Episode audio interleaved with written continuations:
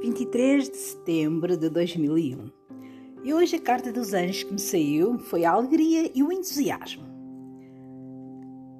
Se te levantas disposto a passar um dia no campo e a chuva, os trovões e o frio te fazem mudar de planos, isto transforma-te, confunde-te e aborrece-te. Se não solucionares esta situação, podes acabar o dia com um balanço bastante negativo sobre o dia e terrível, cheio de confusão e de perda de energia. Se, pelo contrário, vês chover e aceitas rapidamente a situação sem te aborreceres, vais compreender em seguida o benefício que isso traz para a natureza e para todos os seres vivos, incluindo o próprio, e certamente recordarás uma série de coisas que podes fazer. Qualquer situação de impedimento que te aceita com alegria e entusiasmo ajudar-te-á a crescer.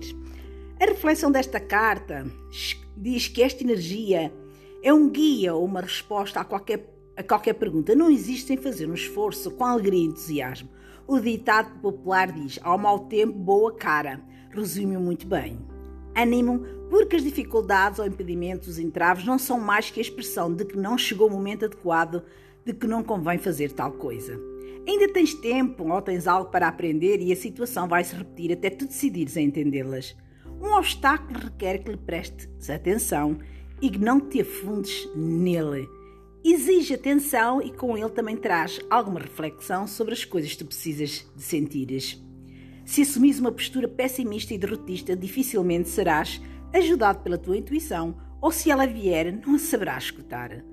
Se a tua postura for aberta, sem sinais de alegria, poderão ver algumas coisas ou pelo menos aceitar a situação sem dar um passo desastroso. Pelo contrário, a tua, se a tua atitude for positiva, relaxada e alegre, a situação vai mudar de imediato e vais-te lembrar: vou ter tempo para ver os meus amigos, poderei telefonar ou escrever ou dedicar dias a descansar ou organizar a casa ou organizar outras coisas. De certeza que desta forma estarás a fazer o correto. E mais tarde verás como esta mudança flexível foi a chave necessária para resolver qualquer situação que ainda não estava resolvida. Beijinhos.